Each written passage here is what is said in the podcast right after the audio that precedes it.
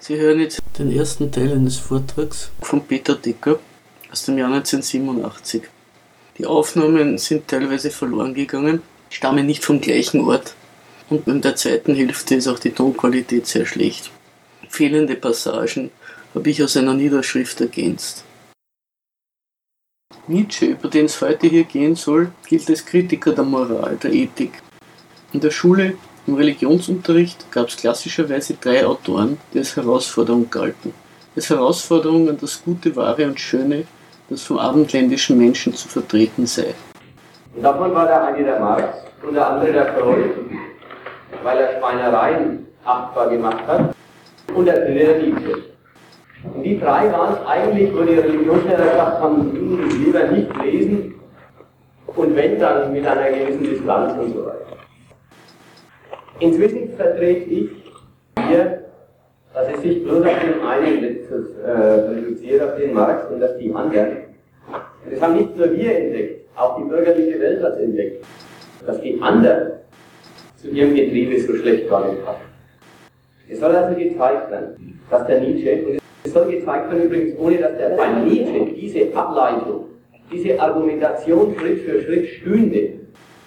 Nietzsche ist ein Aphoristiker, er schreibt mal über dies und das und er schreibt an und für sich häufig irgendwie dunkel.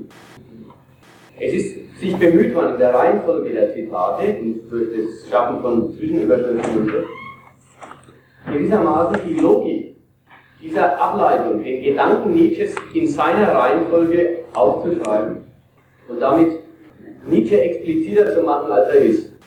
Und es soll daran gezeigt werden, dass Nietzsche einerseits durchaus ein Kritiker der Moral und des moralischen Argumentierens ist. Andererseits einer, der diese Kritik, wenn man mal so reden will, so falsch macht oder von einem so eitlen Subjektstandpunkt aus macht, dass er am Schluss nichts anderes als eine neue Fassung der alten Moral vorträgt. Gut, das soll gezeigt werden. Jetzt der Reihe nach. Um mit Nietzsche anzufangen, will ich vielleicht vorher noch einige Sätze über das machen, worauf der Nietzsche sich bezieht. Denn es ist schon eine erste Kritik an ihm, dass der Nietzsche, wenn er über Moral spricht, nicht sich das moralische Weltbild seiner Zeitgenossen zum Thema macht. Und sagt, die denken so, die sehen das so, sie denken so und handeln so und hinterher tun sie Buße und dann ist wieder in Ordnung. Das kommt auch alles vor. Aber Nietzsche beweist sich als borniert und wenn man es sagen will, als Philosoph darin, dass ihm die Wirklichkeit der Moral und das, was Kant und Schopenhauer darüber sagen, für einen dasselbe gilt. Ein Analytiker der, der tatsächlichen Moral, also dessen, wie die Moral zum Leben tatsächlich steht, wie die denken, diese Burschen, die Moralisten, die Menschen, meine ich, nicht die Lehrer. Die moralischen Individuen einer bürgerlichen Welt, und da ist jeder moral, moralisch und Moralist. Das alles hat sich der Nietzsche, übrigens auch der Hegel und so, gar nicht als Analyse dieses Denkens, sondern in der Form vergegenwärtigt und zum Gegenstand gemacht, in der es die anderen Philosophen interpretiert hat. Und nur aus dem raus erklären sich die völlig schwierigen Zitate 1 und 2, wo man sich fragt, hat der Mann noch alle Tassen im Schrank? Es ist so, Kant hatte den Begriff der modernen Moral so weit und ihren Fehler, ihren Widerspruch so weit geklärt, dass bei ihm ganz klar rauskommt, sittlich geboten ist etwas immer nur dann, wenn es nicht dem Interesse nützt, sondern dem Interesse des Individuums entgegensteht. Was sittlich ist, kann nicht im Interesse sein. Und was im Interesse ist, kann nicht sittlich sein. Wer Philosophie kennt, studiert, weiß, da gibt es die berühmten Trennungen, Trennungsargumentationen bei Kant, dass er zum Beispiel die Geschichte von der Marktfrau erzählt, die ihren Kunden nicht bescheißt. Dann sagt er ja, ob das moralisch ist, ist ja die Frage. Wenn es aus Kundenpflege passiert, damit er wiederkommt, dann ist es eine Moral. Passiert ohne Rücksicht auf eigenen Vorteil, dann ist es Moral. Also Kant trennt diese Geschichten total. Und dann kommt, muss sich einen kleinen Spaß dazwischen machen, dann kommt der Schopenhauer. Der Schopenhauer hat sich in Berlin zur Zeit Hegels um einen Lehrstuhl bemüht und er hat ihn wegen Dummheit nicht gekriegt. Und man muss wirklich sagen, Schopenhauer-Fans mögen entschuldigen, Schopenhauer ist der Begriff, das ist der Typ, sagen wir mal, wo sich das bürgerliche Philosophieren noch seine eigenen Gedanken so einfach hat sagen trauen und sie in ihrer unübersehbaren äh, Dummheit auch gesagt hat. Nach Schopenhauer beginnt das Methodologisieren in der Philosophie, dass keine Auffassung mehr als solche daherkommt, sondern immer als eine Theorie darüber, wie man Auffassungen bilden müsste, wenn man sie denn bilden würde. Ihr kennt es, wer heute Habermas zum Beispiel liest, das ist ein Mann, der kann mit allen Auffassungen der Weltgeschichte umgehen, ohne dass er eine als solche vertreten würde. Also gut, ich will behaupten, nach Schopenhauer beginnt das Methodologisieren, also die Verwandlung der, Stellung, der Stellungnahme zu irgendwelchen Fragen der Wissenschaft, der Welt, der Moral, der Seele, der Kunst, alles wurscht.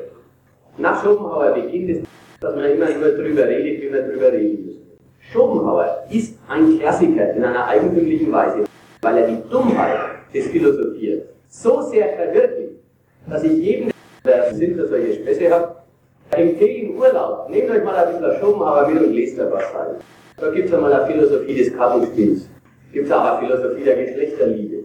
Und dazu, und alle haben hier einen einzigen Gedanken. Es ist nämlich das Austreten und das Ausdeuten des Kantschen Widerspruchs von Interesse und Vernunft zu einem psychologischen und sinnmäßigen Widerspruch von Interesse und Vernunft. Also Kant hatte nie das Problem, dass er zum Beispiel nicht zugegeben hätte, ja klar, das Individuum nützt, dafür ist das Individuum immer zu haben und es tut ihm ja auch gut. Aber die Sittlichkeit, das was die Gesellschaft gebietet, das ist die Beschränkung des Nutzens. Schopenhauer radikalisiert die Auffassung eben ins Sinnmäßige und Psychologische und kommt zu dem Urteil, der Mensch ist ein armer Mensch. Insofern er Interessen und Wünsche und Bedürfnisse hat, ist er reine Natur. Als solche Natur ist er ein trostloses Wesen, rennt hinter jeder Befriedigung her und kaum ist sie erreicht, wird es dann nichts, dann meldet sich schon die neue, als Bedürftigkeit. Das Leben als solches eine einzige Qual.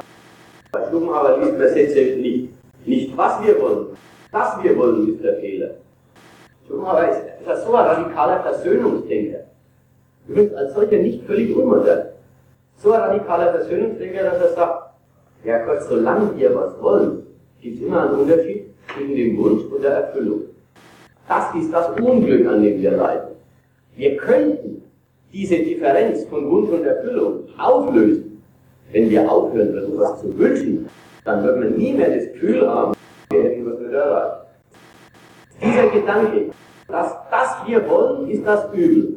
Da sagt der Mensch, der Arme, jagt hinter einer Befriedigung nach der anderen her das Leben ein einziges Leiden.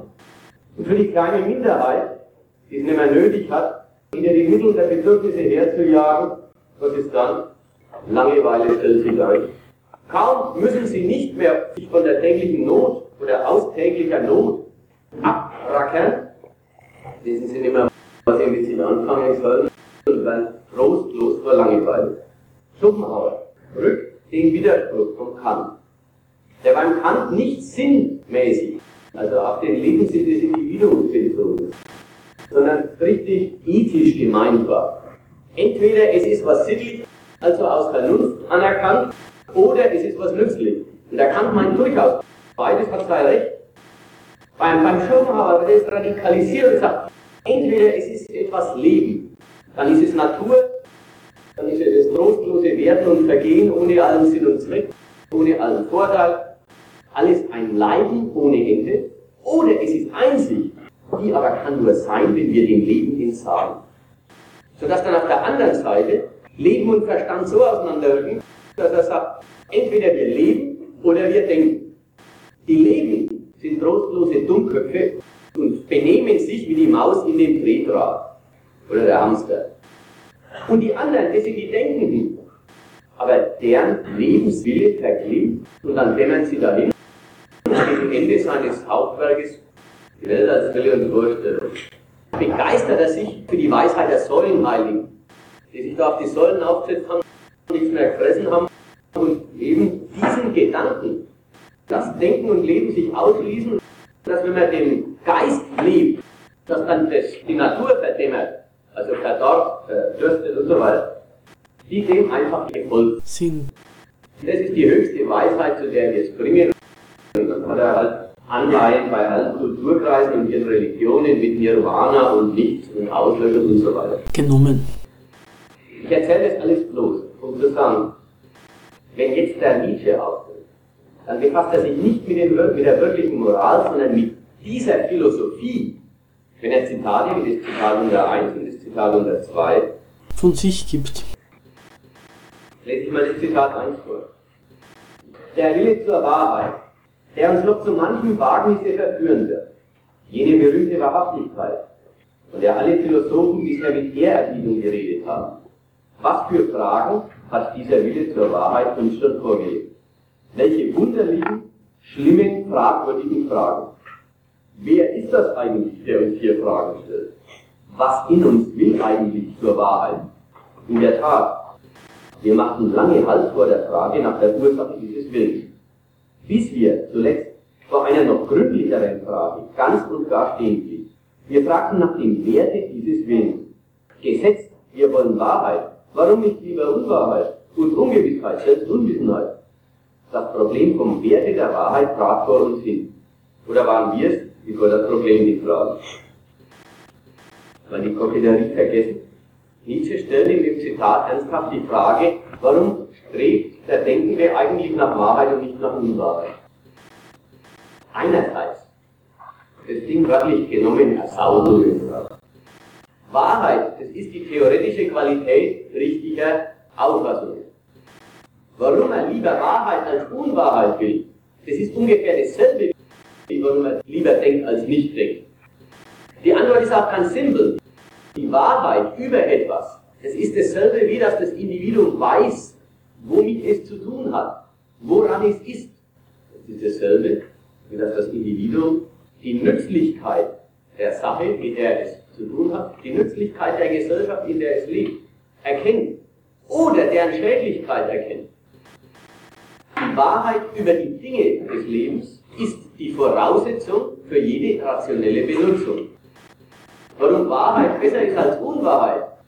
Ganz einfach weil man mit der Wahrheit seine Zwecke besser erreicht, als wenn man von Tun und Laden keine Ahnung hat. Es ist die einfache Antwort auf die Frage, warum uns wir Wahrheit und nicht Unwahrheit. Aber Nietzsche scheint sich ja ganz andere Fragen zu stellen, wenn er auf einmal Wahrheit und Unwahrheit für gewissermaßen aussagbare Geschichten erklärt und sagt, das soll auch erstmal noch einer erklären. Wieso man beim Denken Wahrheit will oder das Gegenteil. Nehmen wir zweitens. Die Falschheit eines Urteils ist, ist uns noch kein Einwand gegen ein Urteil. Aber der ist gut. Die Falschheit eines Urteils ist sehr wohl ein Einwand gegen das Urteil. Und vor allen Dingen ist es der einzige. Was soll der gegen ein Urteil eigentlich noch einwenden, als dass es nicht stimmt? Sei es über Staat, sei es über Kapital, sei es über AIDS. Ist doch wurscht, in jedem Fall, dass es stimmt oder nicht stimmt ist ja wohl die einzig interessante Frage an einem Urteil. Das sagt der Nietzsche. Nein, das entscheiden wir überhaupt nicht. Darin klingt unsere neue Sprache vielleicht am fremdesten. Recht hat er. Die Frage ist, wie weit es lebensfördernd, lebenserhaltend, arterhaltend, vielleicht gar artzüchtend ist. Und wir sind grundsätzlich geneigt zu behaupten, dass die falschesten Urteile uns die unentbehrlich sind die Unwahrheit als Lebensbedingung zugestehen. Das heißt freilich auf eine gefährliche Weise den gewohnten Wertgefühlen Widerstand leisten. Und eine Philosophie, die das wagt, stellt sich damit allein schon jenseits von Gut und Böse. Nietzsche kennt jetzt also ein neues Kriterium für Argumente, meinetwegen für Urteile. Das neue Kriterium heißt, nützt es denn dem Leben? In dem einfachen Sinn, wie ich es vorhin gesagt habe, nützt ja klar, die Wahrheit nützt, weil da weiß man, was die Dinge sind, mit denen man zu tun hat. Ob man sie besser wegschmeißt oder besser benutzt oder besser bekämpft oder sich besser einordnet. Ja, das entscheidet alles das Urteil über die Sache, mit der man zu tun hat. Sei es die Gesellschaft, sei es ein Werkzeug. Nietzsches Gedanke heißt, falsche Urteile könnten ja vielleicht auch dem Leben dienen. Und da merkt man, was er tut. Er bezieht sich ganz offensichtlich nicht auf einen rationellen Begriff des Argumentierens, sondern er bezieht sich auf die Wahrheiten von Kant und Schopenhauer. Er bezieht sich auf die Einsicht, dass das Leben furchtbar sinnlos und eine einzige Qual ist und dass es für uns besser wäre, tot zu sein. Schopenhauer. Er bezieht sich auf die Einsicht, dass Denken sich mit dem Leben nicht verträgt. Dass man entweder ein denkender, verdorrender oder aber ein blühender Dummkopf ist. Diese Trennung vom Schopenhauer, auf die bezieht sich der Nietzsche und sagt, wenn das die Alternative ist, und da ist der Nietzsche blöd, dass er sagt, und das wird sie wohl sein, Nietzsche greift nicht die Unwahrheit, die Dummheit von Schopenhauer seiner Trennung an, sondern Nietzsche sagt die Trennung, okay, gekommen, aber innerhalb der Trennung umgekehrt votiert. Nietzsche sagt, wenn Denken und Leben sich ausschließen, wie sehr, dann schließt sich eben aus. Aber dann bin ich doch nicht so blöd fürs Denken zu sein. Denken und Leben schließen sich aus, lehrt uns der Herr Schopenhauer, sagt der Nietzsche, okay, gegessen, aber die Werte, die Bewertung, dass es Denken gut und das Leben trostlos sei, die ist ja wohl Quatsch. Die kann doch kein Lebender sich leisten, diese dumme Bewertung. Da sagt er, also müssen wir Lebenden, die wir, das, die wir leben, leben wollen, unser Leben bejahen, unser Leben fördern, erhalten, sogar höher züchten wollen. Also müssen wir, die wir doch tatsächlich im Leben stehen, diese lebensfeindliche Philosophie und ihre Wahrheit negieren. Nochmal, die Absurdität besteht darin, dass Nietzsche nicht die Wahrheit von der Schopenhauerischen Trennung anzweifelt, sondern die Trennung als er Wahrheit stehen lässt, aber sagt, innerhalb der Trennung muss man doch alle Werte umwerten. Innerhalb der Trennung von Leben und Denken muss man für die Gegenseite Partei ergreifen, für die die bisherigen Philosophen Partei ergriffen Im nächsten, im dritten Zitat wird das deutlich werden, was man für absurdes Weltbild sich einkauft, wenn man dieses Optieren für die Gegenseite innerhalb einer falschen, aber anerkannten Trennung einsteht. Für Nietzsche selber gibt es jetzt das blinde, doofe, idiotische Leben, welches reine Natur ist. Und auf der anderen Seite den Geist, welcher reine Lebensentsagung ist. Für den Nietzsche gibt es selber alles die, äh, die beiden Seiten. Die die Moral erfunden hat, um es nochmal so zu sagen, die niemand anders als die bürgerliche Moral erfunden hat, die eben eine Theorie der Selbstzügelung des Individuums ist. Und Nietzsche optiert jetzt auf einmal für Natur. Und da wird er gleich was merken, die Natur gibt es gar nicht, für die der optiert. Und weder gibt es im Tierreich, noch gibt es als die Natur gewissermaßen bürgerlicher Menschen im Unterschied zu ihrer Selbstzucht. Drittens, das Problem vom Werte des Mitleids und der Mitleidsmoral. Wir haben eine Kritik der moralischen Werte nötig. Der Wert dieser Werte ist erst einmal in Frage zu stellen. Man nahm den Wert dieser Werte als gegeben, als tatsächlich, als jenseits aller Infragestellung. Man hat bisher auch nicht im entferntesten daran gezweifelt und geschwankt, den Guten für höherwertig als den Bösen anzusetzen. Lustig, das sagen ja die Wörter schon. Will er, jetzt will er wirklich sagen, der Gute ist schlechter und der Böse ist guter. Das will er Nietzsche machen. Der will wirklich einen neuen moralischen Wert etablieren und der wird einfach die, die gut sind, für schlecht und umgekehrt erklären. Sein Kriterium ist klar, das ist das oben schon genannte. Höherwertig im Sinne der Förderung, Nützlichkeit, Gedeihlichkeit in Hinsicht auf den Menschen überhaupt. Wie, fragt er, wenn das Umgekehrte die Wahrheit wäre? Wie, wenn im Guten auch ein Rückgangssymptom läge? Insgleichen eine Gefahr, eine Verführung, ein Gift, sodass gerade die Moral daran schuld wäre, wenn eine an sich mögliche höchste Mächtigkeit und Kraft des Typus Mensch niemals erreicht wird. Ich habe nicht verstanden. Ich habe angekündigt, dass in Zitat 3 was käme, was jetzt nicht gekommen ist. Zitat 3 drückt nur die Geschichte mit den falschen Urteilen von 2 auf dem Feld der Moral aus. Die moralischen Urteile waren, die Guten sind gut, die Schlechten sind schlecht. Nietzsche sagt, vielleicht ist diese Wahrheit anzuzweifeln und die moralische Unwahrheit die lebensmäßige Wahrheit, nämlich die Guten sind der Rückgangssymptom. Worauf ich raus wollte, ist das Bekenntnis zur Natur, die es gar nicht gibt. Und in Zitat 4. Der Mensch hat allzu lange seine natürlichen Hänge mit bösem Blick betrachtet, so dass sie sich in ihm schließlich mit dem schlechten Gewissen verschwistert haben. Ein umgekehrter Versuch wäre an sich möglich. Aber wer ist stark genug dazu? Nämlich die unnatürlichen Hänge, alle jene Aspirationen zum jenseitigen, sinnenwidrigen, instinktwidrigen, naturwidrigen, tierwidrigen, kurz die bisherigen Ideale, die allesamt lebensfeindliche Ideale, Weltverleumderideale sind, mit dem schlechten Gewissen zu verschwistern. An wen sich heute mit solchen Hoffnungen und Ansprüchen wenden? Gerade die Guten hätte man damit gegen sich. Dazu die billig, die Bequemen, die Versöhnten, die Eitlen, die Schwärmerischen, die Müden. Was beleidigt tiefer? Was brennt so gründlich ab, als etwas von der Strenge und Höhe merken zu lassen, mit der man sich selbst behandelt? Es bedürfte zu jenem Ziele einer anderen Art Geister, als gerade in diesem Zeitalter wahrscheinlich sind. Geister, durch Kriege und Siege gekräftigt, denen die Eroberung, das Abenteuer, die Gefahr, der Schmerz sogar zum Bedürfnis geworden ist. Es bedürfte der Gewöhnung an scharfe und hohe Luft, an winterliche Wanderungen, an Eis und Gebirge in jedem Sinn. Es bedürfte dazu einer Art sublimer Bosheit, selbst eines letzten, selbstgewissesten Mutwillens der Erkenntnis, welcher zur großen Gesundheit gehört.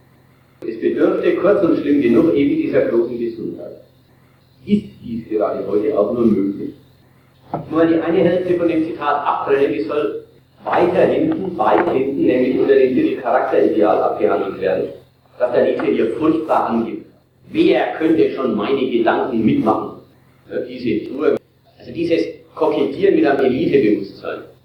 Wer hat schon die große Gesundheit, den Mut und Willen zur Erkenntnis?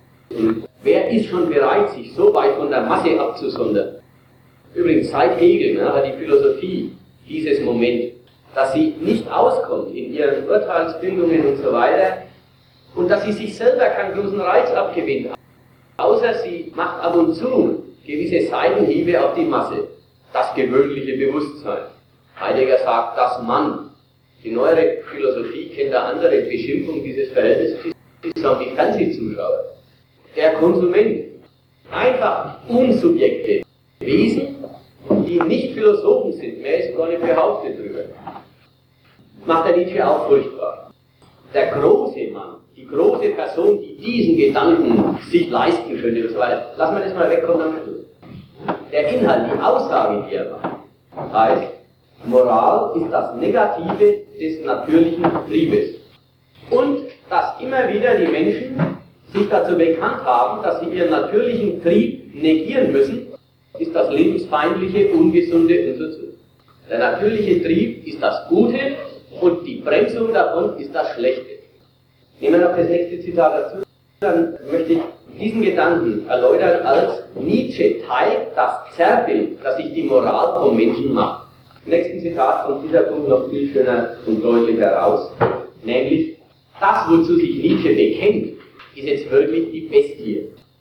Sie, diese großen die dieses Leben zu leben vermöchten, mit der großen Gesundheit Leuten.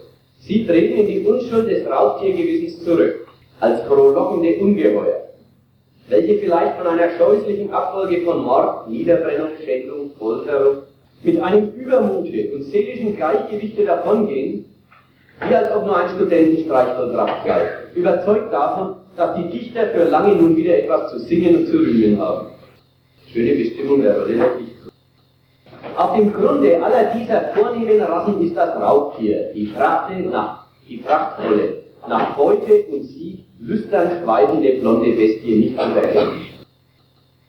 Diese Kühnheit vornehmer Rassen, toll, absurd, plötzlich, wie sie sich äußert, das Unberechenbare, Unwahrscheinliche selbst ihrer Unternehmungen, ihre Gleichgültigkeit und Verachtung gegen Sicherheit, Leib, Leben, Behagen, ihre entsetzliche Heiterkeit und Tiefe der Lust in allem zerstören, in allen Wollüsten des Sieges und der Grausamkeit. Jetzt haben wir wirklich das Bild fertig. Übrigens, eine kleine Abschreibung. Mit der blonden es nicht übertrieben auf Germanismus beziehen. Auch später kommt der Jude, das ist das genaue Gegenbild. Nicht übermäßig echt an Antisemitismus glauben. Nietzsche ist ein Philosoph und hat grundfalsche, gedankliche Kategorien. Und wie jeder, der seine Kategorien nicht erklärt, der Haltungen, Bedürfnisse, Interessen nicht erklären kann, versteht er eine Form der Notwendigkeit immer zu formulieren. Die sind halt so. Die Logik, die sind halt so. In allen Wissenschaften gängig und üblich ist etwas zur Natur zu erklären, was man nicht erklären mag. Das billige Verfahren, man braucht bloß denken, wenn die Kinder in der Schule nicht weit kommen, dann fehlt es ihnen an der Begabung, die sind halt so. Wenn die Leute einen Staat brauchen, weil sie sich wechselseitig fressen würden, dann sind sie halt so. Der Mensch ist von Natur ein Wolf, er braucht einen anderen Wolf, der auf ihn aufpasst. Wenn aber andererseits die Menschen am Staat bilden und sich dann fügen, dann sind sie von Natur staatenbildende Wesen und als solche mit dieser sozialen Vernunft begabt. Ihr kennt das Verfahren. Jede Wissenschaft, wir haben es auch schon mal zum Spaß gemacht, jede Wissenschaft hat ihr Vieh, ihre Naturerfindung, die der Wissenschaft als Mangelwesen korrespondiert. Also die dem bedachten Gegenstand als Mangelwesen korrespondiert. Die Ökonomie zum Beispiel, die organisiert die Knappheit. Was für Vieh hat die? Den maßlosen Fresser. Der würde sich selber nie zügeln, aber Gott sei Dank gibt es einen Markt und einen Preis, bekommt er nie an so viel ran, dass er sich überfressen würde. Das Prinzip. Bisschen vereinfacht, bisschen verblödelt, aber wer es durchrechnet, so geht nicht nur die Ökonomie, so gehen sie alle. Alle Wissenschaften haben ihre, haben dieses, dass sie den Gegenstand, über den sie nachdenken, zum Naturbedürfnis des Individuums erklären, indem sie das Individuum als das Defizitwesen relativ zu der Lösung, die dieser gesellschaftliche Gegenstand darstellt, erfinden. Ich will gar nicht in die Einzelheiten gehen, was ich über den Menschen alles glaube. Das ist ja früh vorwärts. Genau dasselbe macht der Nietzsche. Der Mensch ist ein Raubtier und da kommt jetzt halt die blonde Bestie, die klasse Rasse. Aber das hat nichts weiter zu bedeuten. An anderer Stelle ist der Nietzsche derjenige, der sagt, Antisemitismus ist wirklich die lächerlichste Haltung, die wir finden. Ich sage das jetzt bloß, weil man mit dem Nietzsche immer furchtbar schnell bei Hitler ist. Überhaupt wird dem Nietzsche der Hitler immer vorgeworfen. Das ist zu erklären, wieso der Hitler daran was finden konnte unter Faschismus. Aber das ist nicht Faschismus. Überhaupt nicht.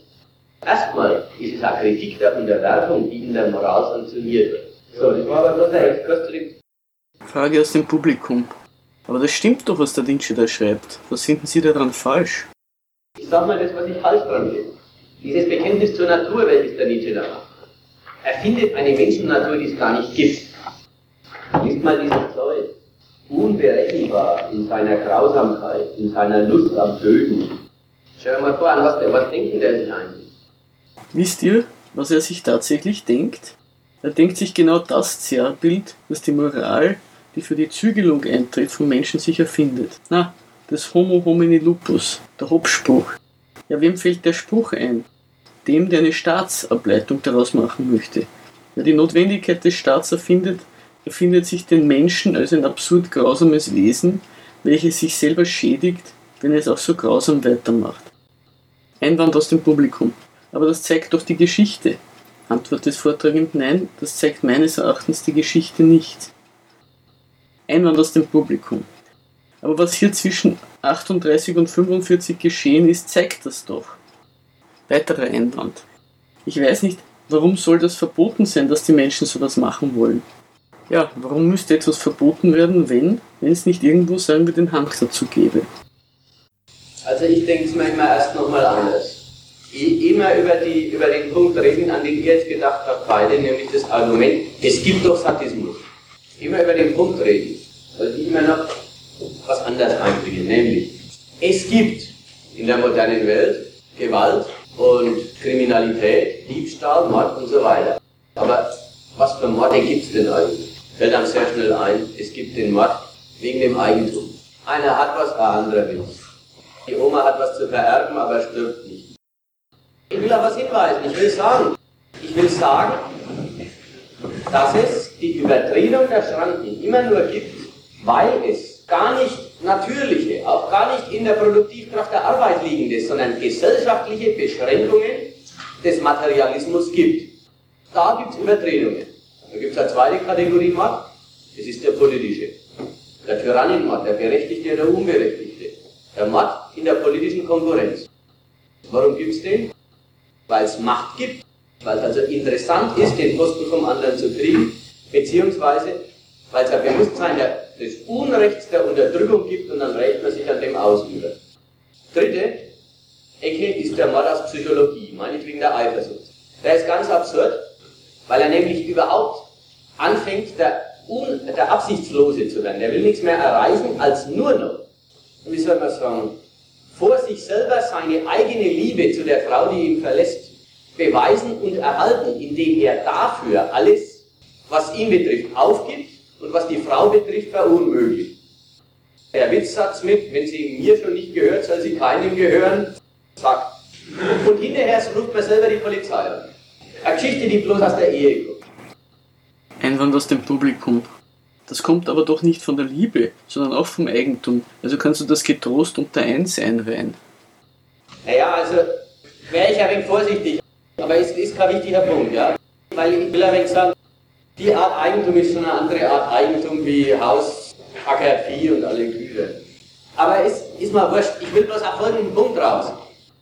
Es stimmt doch gar nicht, dass jemand so ohne weiteres Beispiele des Idealismus der Bosheit, nämlich Nutz- und effektloser Gemeinheit gegen andere, dass man so leicht dafür Beispiele findet. Die Moral glaubt dieses Zeug. Die Moralisten, die sagen, man muss den Menschen in möglichst viel Schranken einschließen, damit er sich dann an sie hält und nicht, und nicht den anderen angreift. Die zimmert sich den zweck- und sinnlosen Gewalttäter zurecht. Aber dabei ist doch zumindest, so sagen wir mal, die Unbequemlichkeit zweck- und nutzloser Gewalt immerhin erst einmal ein Argument dagegen. Gewalt wird doch bloß angewendet, wenn sie was bringt, wenn man was davon hat.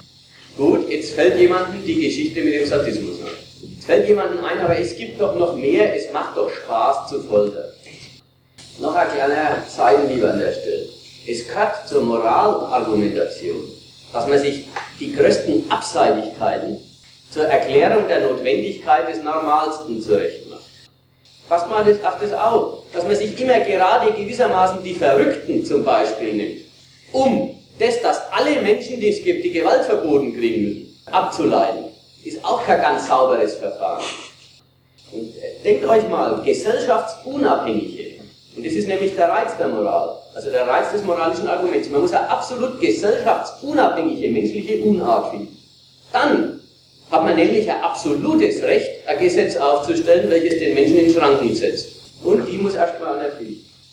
Wenn jetzt im Faschismus die Folterknechte von Hitler die Juden umgebracht dann haben sie da, noch längst ehe sie Spaß dabei gehabt haben, eine nationale Pflicht erfüllt. Da haben sich die Menschen als verantwortliche Diener ihres Gemeinwesens aufgeführt. Bitte, alle die, die so gern bereit sind und so schnell sagen, nichts schöner wie ein Gefolter, probiert, ob es auf euch anwenden wollt.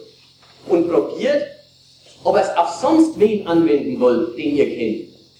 Ihr glaubt, dass der Mensch die schlimmste Sau ist, aber nie möchte man es dann so einfach diese ganz großen Ungeheuerlichkeiten von sich glauben. Und die Faschisten selber waren keineswegs lauter solche Typen. Da hat der Oberübelsack, dieser Himmler, der die, ganze Judenvernichtung organisiert hat, der Himmler hat gesagt, übel könnte es einem werden, Mitleid könnte man kriegen, weich könnte man werden, wenn man das Elend sieht, was in unseren Lagern ist. Aber um Deutschlands Willen, wir müssen da durch. Da merkt er, dass der auch nicht die Bestie war, die man sich vom moralischen Standpunkt ausmalt, um das Recht von Verboten zu deduzieren. Also es ist wurscht, ob wir uns auf den Standpunkt der Moralisten stellen und sagen, der Mensch ist eine Bestie schlimmster Sorte, deswegen gehören ihm, ihm Verbote. Oder ob wir uns auf den Standpunkt von Nietzsche stellen, der sagt, der Mensch ist eine Bestie schlimmster Sorte, aber wenn er es ist, wer hat denn eigentlich das Recht und von welchem Standpunkt aus soll man es ihm eigentlich verwehren?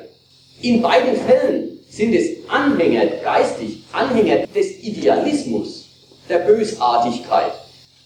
Und Idealismus soll heißen des Nutzlosen, des Zweck, der zwecklosen Bösartigkeit. Und die Erfindung ist allerdings wirklich sehr konstruiert. Man merkt übrigens, dass der Nietzsche keineswegs von einem materialistischen Gedanken aus argumentiert. Er plädiert ja seinerseits für Charaktere, denen das pure Morden des Bedürfnisses und er weiß sehr wohl, dass das gewisse Unbequemlichkeit einschließt. Seine Charaktere, zu denen er sich bekennen will, sind welche, die die Sicherheit verachten. Also für Sozialgesetzgebung hat er Nietzsche wirklich nichts übrig. Sicherheit ist ihm wirklich das Lächerlichste unter Familie. Und für die, über die bürgerliche Welt wird er ungefähr so urteilen wie dieser Messner, der auf dem Himalaya ohne Sauerstoffgerät aufsteigt. Eine Gesellschaft, der die Pflichten und, und Rechte dermaßen geordnet sind, dass eine wirkliche Herausforderung ans Individuum schon gar nicht mehr so recht zustande kommt. Diese kalkulierte Normalvernutzung über 60 Jahre, bis dann der Durchschnitt stirbt, das ist doch eine kleinliche Gemütlichkeit, die da organisiert wird, anstatt den großen Charakteren Gelegenheit, sich auszuzeichnen zu geben. Der Messner praktiziert den Gedanken, indem er aufsteigt und sagt, das soll man erstmal nachmachen. Und übrigens, dann steigt er auf und es hat ihm schon einer nachgemacht. Dann steigt er noch höher auf und nimmt kein Sauerstoffgerät mit, weil das hat dann wieder einer gemacht. Und dann muss wieder einer kommen, der das macht. Rein die Abstraktion, sich Gefahren suchen, das Leben als Kampf organisieren, denn nur da beweist sich der wirkliche Charakter. Genauso denkt der Nietzsche. Und da merkt man, dass es ein ausgemachter Idealismus ist und keineswegs der materialistische Gegensatz gegen den, das Verzichtsgebot der Moral. Nun ist es klar, der Punkt. Während die Moral sagt, Leute, verzichtet auf eure Interessen. Es sind ja keineswegs die Triebe, die unbefriedigbar sind, sondern es sind die bürgerlich organisierten Interessen, die nicht zu befriedigen gehen, ohne andere zu schädigen, weswegen die Schranken her müssen. Es ist ja nicht so, dass nicht alle essen oder nicht alle Musik machen können, sondern es ist so, dass nicht alle erfolgreich sich an der Marktwirtschaft beteiligen können. Deswegen müssen sie einsehen, dass man mit seinem eigenen Interesse nicht mit dem Kopf durch die Wand kann. Das wird von den Moralisten zur Natur erklärt. Die bürgerlichen Interessensgegensätze des Geschäftslebens, die werden zur Natur erklärt. Dann wird die Natur als jeder will dem anderen seins wegnehmen erklärt. Dann wird gesagt, von Nietzsche, na eben, dann nehmen wir es doch jedem weg. Und sind, optieren, dann optieren wir eben für diesen Idealismus des Kampfes. Wollte ist, Nietzsche negiert die moralischen Schranken, aber nicht, indem er sie auf ihren Grund zurückführt und die Verhältnisse kritisiert, in denen solche Schranken auftreten, sondern indem er das Niederreißen der Schranken zum eigentlichen Zweck des Subjekts erklärt. Das aber ist ein neuer Idealismus, nämlich der Idealismus des Kampfes, also Kampf, ein Vergnügen und eine Befriedigung des Subjekts und ein Leben wäre. Der jetzt folgende Teil des Vortrags war auf dem Zitatenzettel mit dem Titel angekündigt Antimoral, das heißt der Gegensatz von Vernunft und Interesse umgekehrt. Zweitens. Nietzsche kritisiert die Moral bisher mit dem Argument, sie legt dem Individuum und seiner Natürlichkeit Schranken auf, mit welchem Recht eigentlich? Seine Frage. Was hat er denn eigentlich gegen die Moral? Na, meine Behauptung, gegen die Moral hat der Nietzsche einen einzigen Gedanken. Und der Gedanke heißt, das Selbstzerwürfnis von Moralisten ist ihm ein Gräuel. Das muss ich jetzt erläutern zunächst erläutert mit dem Zitat Nummer 6, wo der Nietzsche ein Gegenbild gegen die moderne Moral aufbaut. Eigentlich müsste über 6 stehen, kein schlechtes Gewissen. Nicht anders als Spinoza haben die von der Strafe ereilten Anstifter jahrtausende lang in Betreff ihres Vergehens empfunden. Hier ist etwas unvermutet schiefgegangen. Nicht, das hätte ich nicht tun sollen. Sie unterwerfen sich der Strafe, wie man sich einer Krankheit oder einem Unglücke oder dem Tode unterwirft. Mit jenem beherzten Fatalismus ohne Revolte. Das findet er gut. Da merkt man, Nietzsche ist nicht bloß ein Anhänger der Sieger im Kampf. Es ist gar nicht so, dass Nietzsche für die Sieger und gegen die Verlierer ist, sondern Nietzsche ist gegen die, die ein Selbstzerwürfnis haben.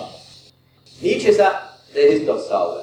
Wenn man unter die Gewalt anderer gerät und die einem was antun, Ja, dann tun sie einem halt was an. Aber das, was man dann auch noch sagt, Rechtschieden, das ist doch peinlich. So denkt der Nietzsche. Entweder, man findet es richtig, dann soll man sich doch gleich selber antun, wenn man das will. Oder man findet es nicht richtig. Man es gefälligst nicht richtig finden und nicht auch noch sich geistig der Gewalt, die einem äußerlich angetan wird, unterwerfen und geistig diese Unterwerfung akzeptieren. Das ist der Gedanke. Jahrtausende lang hat die Kategorie des schlechten Gewissens nicht gegeben. Da hat die Gewalt, die Menschen fremder Stämme, die Heloten, die Sklaven, ereilt. Ja, mussten sie sich ja wohl bieten lassen, dann haben sie sich halt bieten lassen. Aber auch noch gut gefunden, wie ihre Einiger mit ihnen umgegangen sind. Das bringt erst das christliche Abendland zustande. Und das ist der Gedanke von Nietzsche. So eine Selbsterniedrigung des Menschen, auch noch gut finden, was einem angetan wird, das ist wohl die Höhe. Das Zitat, das zweite Zitat unter 6, befasst sich ausdrücklich und ausschließlich mit diesen Gedanken des Selbstzerwürfnisses von Moralisten. Vielleicht gleich Herr Müller Nietzsche ziemlich gleichgültig, welcher Inhalt der Moral nun gerade gilt. Hier oben hat er das, da wird einem Gewalt angetan. Nietzsche ist weit davon entfernt zu sagen, das sollte nicht sein. Oder zu sagen, es geht in Ordnung. Beides ist ihm richtig, echt scheißegal. Er hat kein Verhältnis zu den wirklichen Zwängen, zu den wirklichen Kriterien, unter die Leute gedüpft werden. Das ist ihm nicht das Problem. Er hat nur ein Problem damit. Wenn man gedüpft wird, dann muss man entweder dagegen sein oder es sich fallen lassen, aber es auch noch bejahen, ist unwürdig. Das ist sein Gedanke. Er greift die Religion an. Der Mensch, der Christ, ergreift in Gott die letzten Gegensätze, die er zu seinen eigentlichen und unablösbaren Tierinstinkten zu bilden vermacht. Er deutet diese Tierinstinkte selbst um als Schuld gegen Gott.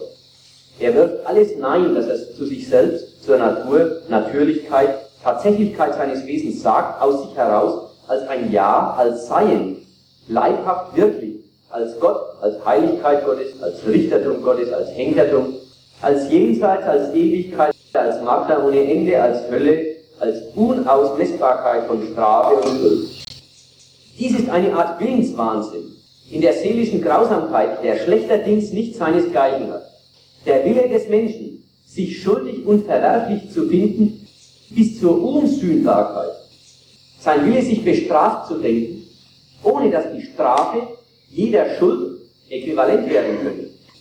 Sein Wille, den untersten Grund der Dinge mit dem Problem von Strafe und Schuld zu infizieren und giftig zu machen, um sich aus dem Labyrinth von fixen Ideen ein für alle Mal den Ausweg abzuschneiden.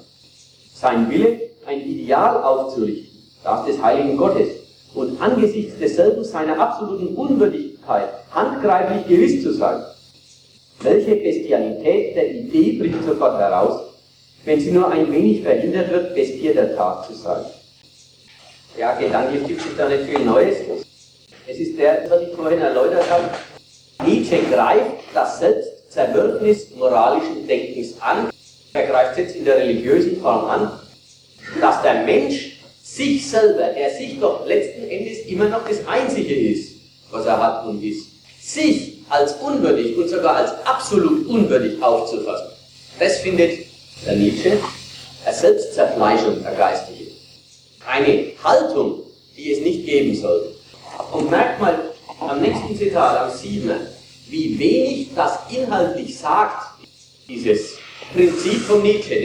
Das Prinzip nämlich, kein Selbstzerwürfnis bitte. Es ist nämlich gleichgültig. Dagegen, ob einer ein Knecht ist und sagt, ich bin ein Knecht und ich bin's auch, oder ob er sagt, ich bin ein Herr und ich bin's auch. Nietzsche macht bloß Folgendes, und er hat ja ein bisschen Recht auch damit. Er sagt, Konsequenz bitte. Nicht ein Knecht sein und so tun, als wäre man ein Herr. Nicht ein Herr sein und sich dann vor den Knechten auch noch verbeugen, wie in der Demokratie. So, so denkt der Nietzsche. Erst die anderen Leute regieren, sie ausnutzen, sie bezahlen lassen und hinterher sich als Diener von ihnen präsentieren. Das ist unwürdig. Entweder man ist ein Herr, dann soll man auch dazu stehen, oder man ist ein Knecht, dann soll man dazu stehen. Da merkt man, das ist anders ausgedrückt. So sehr es richtig ist, dass das moralische Bewusstsein ein geistiger Widerspruch ist, so sehr es richtig ist, dass die Moral ein Selbstzerwürfnis ist, Ein Mensch, der sagt, ich muss mich am Riemen reißen, kennt zwei Gesichtspunkte. Nämlich erstens den Gesichtspunkt, dass er was will. Das, was er will, kritisiert er nicht. Und wenn schon, dann nicht so, dass er sagt, also jetzt will ich schlimmer. Sondern das, was er will, bleibt stehen. Und eine andere Zwecksetzung kommt zweitens dazu, nämlich sich nicht gegen irgendein Gesetz zu vergehen.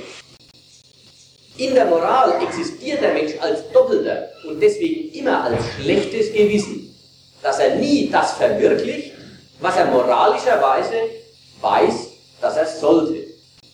Und jetzt sagt der Nietzsche, das ist inkonsequent. Entweder man, du bist so schlecht, wie du tust, ja, dann sagst du, mit welchem Recht bist du dann unzufrieden drüber? Oder du bist nicht so schlecht, wie du tust, dann tu doch nicht so. Das Selbstzerdürfnis der Christen, in die Kirche zu gehen, übrigens äh, äh, ein Gedanke, den, ich glaube, es ist auch logisch, dass er der erste Kritikgedanke der praktizierten Moral ist. Ich erinnere mich, dass ich zum Beispiel es nicht verstanden habe, wenn Schüler und Mitschüler sagen, sie tanzen auf den Tischen, wenn es der Lehrer erlaubt. Und dann sagen zu dem Lehrer, ja, wir brauchen halt eine starke Hand. Also sich selber für unvernünftig erklären, aber auch noch wissen, dass man unvernünftig ist da drin. Und das anerkennen, dass man gegen sich ein zweites Prinzip braucht, eine Unterwerfung nämlich, dann ist man vernünftig, nicht von sich aus. Das ist unwürdig, da hat der Nietzsche sehr wohl recht, dass das unwürdig ist. Und in die Kirche zu gehen und zu sagen, ich bin ein Sünder und eine Drecksau die ganze Woche gewesen. Lieber Gott, ich gebe es zu und dadurch, dass ich es zugebe, ist es schon wieder halb vorbei. Bin ich nämlich dann wieder kein Sünder, sondern immerhin ein Christ, der wenigstens besser als die anderen verstockten Sünder ist. Die es nämlich nicht mal zugeben. Diese Schiffschaukel des schlechten Gewissens, das welches ausgesprochen ist, auch schon wieder Gutes ist. Diese Logik, sich selber für eine miese Sau halten und darüber ein gutes Bewusstsein von sich zu kriegen, das ist inkonsequent. Das stimmt. Es ist nur falsch zu meinen. Konsequenz bitte wäre die objektive Kritik davon. Genau das aber macht der Nietzsche. Der Nietzsche sagt, Konsequenz bitte, sonst nichts. Nächste Zitat schlagt genau das ein und geht genau über den Gedanken. Der sagt nur, Konsequenz bitte und nicht so Geheuche. Was Wunder wenn die zurückgetretenen, versteckt glimmenden Affekte, Rache und Hass, diesen Glauben für sich ausnutzen und im Grunde sogar gar keinen Glauben inbrünstiger aufrechterhalten als den, es stehe dem Starken frei schwach und dem Raubvogel lamm zu sein. Damit gewinnen sie ja bei sich das Recht, dem Raubvogel es zuzurechnen, Raubvogel zu sein. Wenn die Unterdrückten, Niedergetretenen, Vergewaltigten aus der rachsüchtigen List der Ohnmacht heraus sich zureden, lasst uns anders sein als die Bösen, nämlich gut. Und gut ist jeder, der nicht vergewaltigt, der niemanden verletzt, der nicht angreift, der nicht vergilt, der die Rache Gott übergibt, der sich wie wir im Verborgenen hält, der allen Bösen aus dem Wege geht und wenig überhaupt vom Leben verlangt, gleich uns, den Geduldigen, Demütigen, gerecht. So heißt das, kalt und ohne Voreingenommenheit angehört, eigentlich nichts weiter als, wir Schwachen sind nun einmal schwach, es ist gut, dass wir nichts tun, wozu wir nicht stark genug sind. Aber dieser herbe Tatbestand, diese Klugheit niedrigsten Ranges, welche selbst Insekten haben, hat sich dank jener Falschmünzerei und Selbstverlogenheit der Ohnmacht in den Prunk der entsagenden, stillen, abwartenden Tugend gekleidet. Gleich als ob die Schwäche des Schwachen selbst, das heißt doch sein Wesen, sein Wirken, seine ganze, einzige, unvermeidliche, unablösbare Wirklichkeit, eine freiwillige Leistung, etwas Gewolltes, Gewähltes, eine Tat, ein Verdienst sei. Wenn man mal so reden will, Nietzsche kritisiert, sind jetzt immer bloß andere Worte für den bisher genannten Sachverhalt. Nietzsche kritisiert, dass sich die Unterworfenen nicht aus ihrer unterworfenen Lage befreien und doch als Subjekte vorkommen wollen. Und dabei ist der, der erste Punkt wichtig. Zum Beispiel ist der Nietzsche kein ernster Gegner eines Arbeiteraufstands in seiner Zeit gewesen. Er hat sich vielmehr gewundert, wie es Leute geben kann, die sich so viel bieten lassen. Er ist allerdings ein ernster Gegner von anständigen Arbeitern, die keinen Aufstand machen und dann Rechte einklagen und aus ihrer Dienstbarkeit heraus die Berechtigung zu Rücksichten und Ansprüchen ableiten. Das ist dem sein Problem. Dem Nietzsche sein Problem ist der doppelte Maßstab, der heißt, Jeder macht doch hier was gegen jeden. Aber dann will sich jeder auch noch vor jedem rechtfertigen. Also entweder oder. Der doppelte Maßstab der Moral. Ich habe ein Interesse, aber ich muss es verleugnen wegen eines anderen Dings. Aber ich schlage mich auch nicht auf die andere Seite und lege dann das Interesse ab, weil es ja nicht vernünftig ist vom Standpunkt der Vernunft. Sondern ich bleibe immer zu zwischen beiden. Ich bleibe immer ein Sünder. Ich bleibe immer ein bußfertiger Sünder. Weder bekennt sich so einer jeweils zur endgültigen Buße, sodass er hinterher aufhört zu sündigen, noch bekennt er sich umgekehrt zur Sünde, sodass er aufhört zu büßen. Immer nur dieser Gedanke ist es, der den Nietzsche ärgert. Und er sagt, das ist unwürdig, das ist knechtisch, das ist niedrig, das ist peinlich, dass Menschen sich selber für Ekel halten, anstatt, wenn sie denn so sind, damit aufhören, so eklig zu sein. Machen wir mal einen Sprung an der Stelle. Denn es kommt da nicht mehr viel raus. Weiter.